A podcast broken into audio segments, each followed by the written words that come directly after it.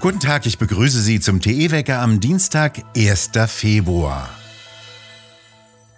Der sogenannte Genesenenstatus gilt weiterhin nur drei Monate. In einer Schaltkonferenz der Ländergesundheitsminister fand der Antrag Bayerns, den sogenannten Genesenenstatus wieder auf sechs Monate zu verlängern, keine Mehrheit. Auf der Webseite des umstrittenen Robert Koch Institutes hatte plötzlich gestanden, der genesenen Status gelte nur noch drei statt sechs Monate.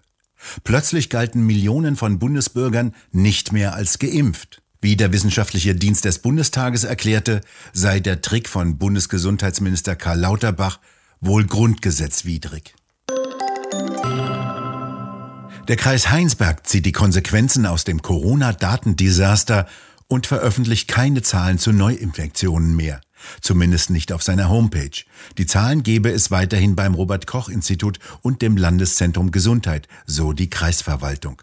Aufgrund von Meldungsrückständen, Verzögerungen in den Laboren und einer nicht zu erfassenden Dunkelziffer seien die Zahlen zu ungenau und vermittelten kein realistisches Bild über die Infektionslage, heißt es auf der Internetseite des Kreises. Der Landrat des Kreises hatte das Fallzahlenmanagement als puren Aktionismus kritisiert.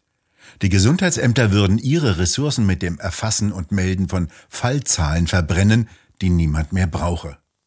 Tatsächlich produzieren wir im Moment Datenfriedhöfe, die für gar nichts mehr gut sind, so Landrat Pusch wörtlich. Zu Beginn der Corona-Pandemie wurde im Ort Gangelt des Kreises Heinsberg eine hohe Anzahl von Infektionen gemeldet.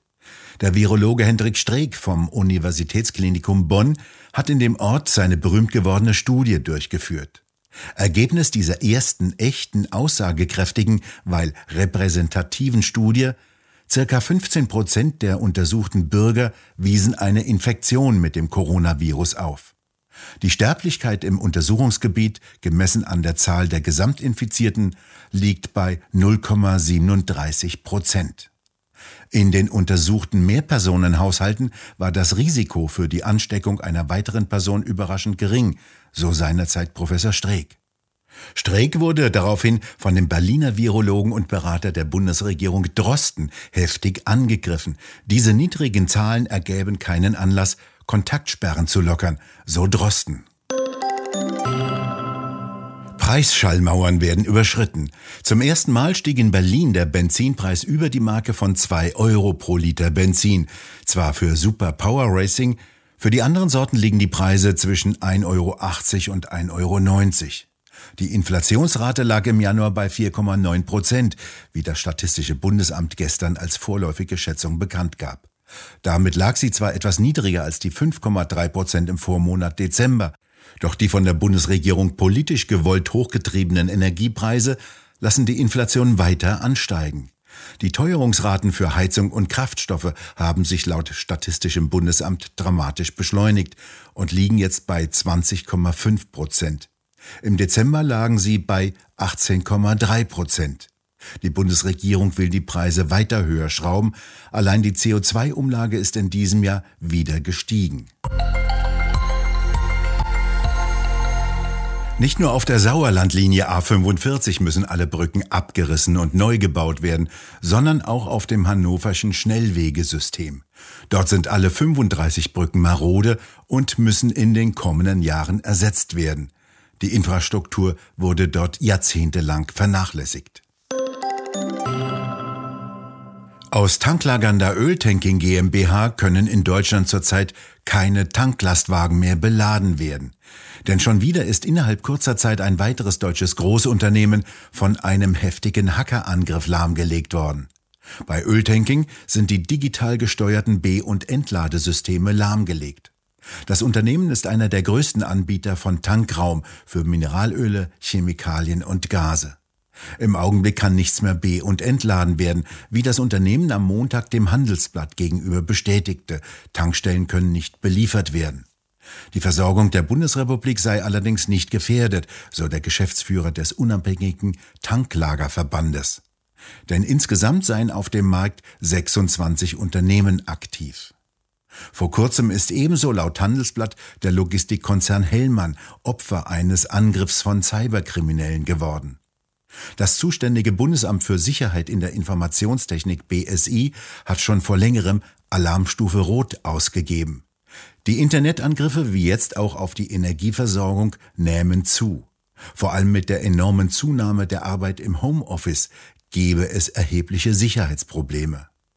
Das BSI hatte im vergangenen Jahr erst zum dritten Mal in seiner Geschichte die zweithöchste Krisenstufe ausgerufen.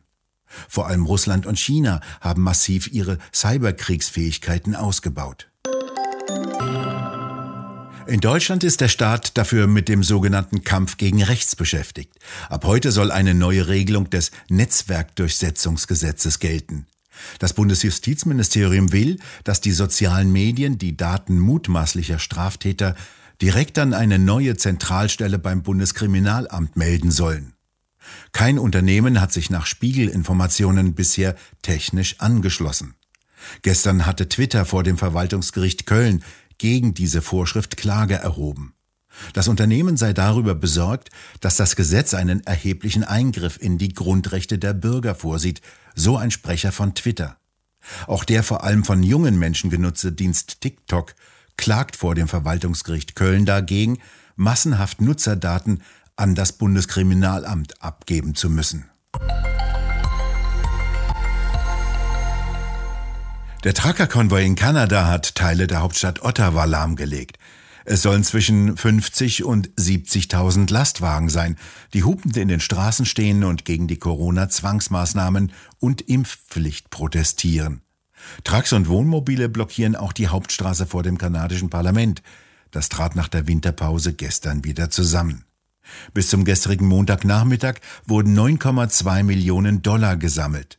Davon wurden nach Angaben der Organisatoren eine Million freigegeben, um die Treibstoffkosten zu bezahlen. Die Hauptgruppe hinter den Protesten will, dass alle Impfvorschriften aufgehoben werden. Ministerpräsident Trudeau tauchte zunächst unter, erklärte aber am Montag, dass er und zwei seiner Kinder Corona-positiv getestet seien und verurteilte die Demonstration. Der Protest hatte sich nach den Worten der Washington Post auch zu einer Demonstration gegen Trudeau ausgeweitet.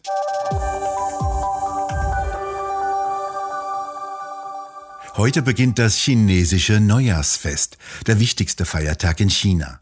Der wird am zweiten Neumond nach der Wintersonnenwende gefeiert. Schulen und die meisten Geschäfte bleiben geschlossen.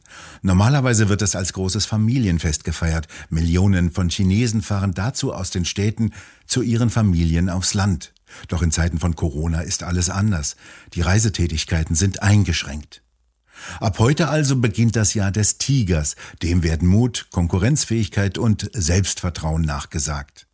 Nicht nur in China, sondern auch in vielen anderen asiatischen Ländern wie Korea, der Mongolei und Vietnam feiern Milliarden von Menschen dieses Frühlingsfest. Woher eigentlich der nötige Strom kommt, wenn in sehr naher Zukunft einerseits Atom- und Kohlekraftwerke nicht mehr liefern, der Wind auch künftig nur unzuverlässig weht und die Sonne nicht immer scheint und andererseits nicht nur Straßenverkehr und Wärmeerzeugung, sondern selbst große Teile der chemischen und metallurgischen Industrie via grünem Wasserstoff elektrisch laufen sollen, von dieser Frage hält man sich im Theater Berlin Mitte so fern wie möglich. Denn auch die neuen Gaskraftwerke, die zum Zorn einer Luisa Neubauer vorübergehend einspringen sollen, entstehen nicht im Handumdrehen. Bisher weiß auch keiner genau, wer sie eigentlich baut. Das schreibt Alexander Wendt in seinem Bericht Willkommen im Ampel Illusionstheater. Wo? In der neuesten Druckausgabe von Tichys Einblick. Dieses fein gestaltete und sorgfältig gedruckte Heft finden Sie im gut sortierten Zeitschriftenhandel oder direkt im Onlineshop bei www.tichiseinblick.shop auf der Website. Dort können Sie die Ausgabe auch als PDF-File herunterladen. Heute schicken die Tiefdruckgebiete über dem Atlantik ihre nächste Warmfront über Deutschland, nachdem sie gestern kalte Luftmassen hereingebracht haben. Diese warmen Luftmassen schieben sich von Nordwesten kommend auf die kalte Luft, kühlen dabei ab und die Feuchtigkeit kondensiert. Es fallen erhebliche Regen- oder Schneemengen. Bis in die tiefen Lagen kann zunächst auch Schnee fallen. Aufgrund der warmen Temperaturen taut der Schnee allerdings recht rasch wieder. In den Mittelgebirgen oberhalb von etwa 500 Meter gibt es wieder hohe Mengen an Neuschnee. Es wird wieder etwas windig. Die Temperaturen steigen tagsüber auf 5 bis 9 Grad an. Wir bedanken uns fürs Zuhören und schön wäre es, wenn Sie uns weiterempfehlen würden. Wir hören uns morgen wieder, wenn Sie mögen.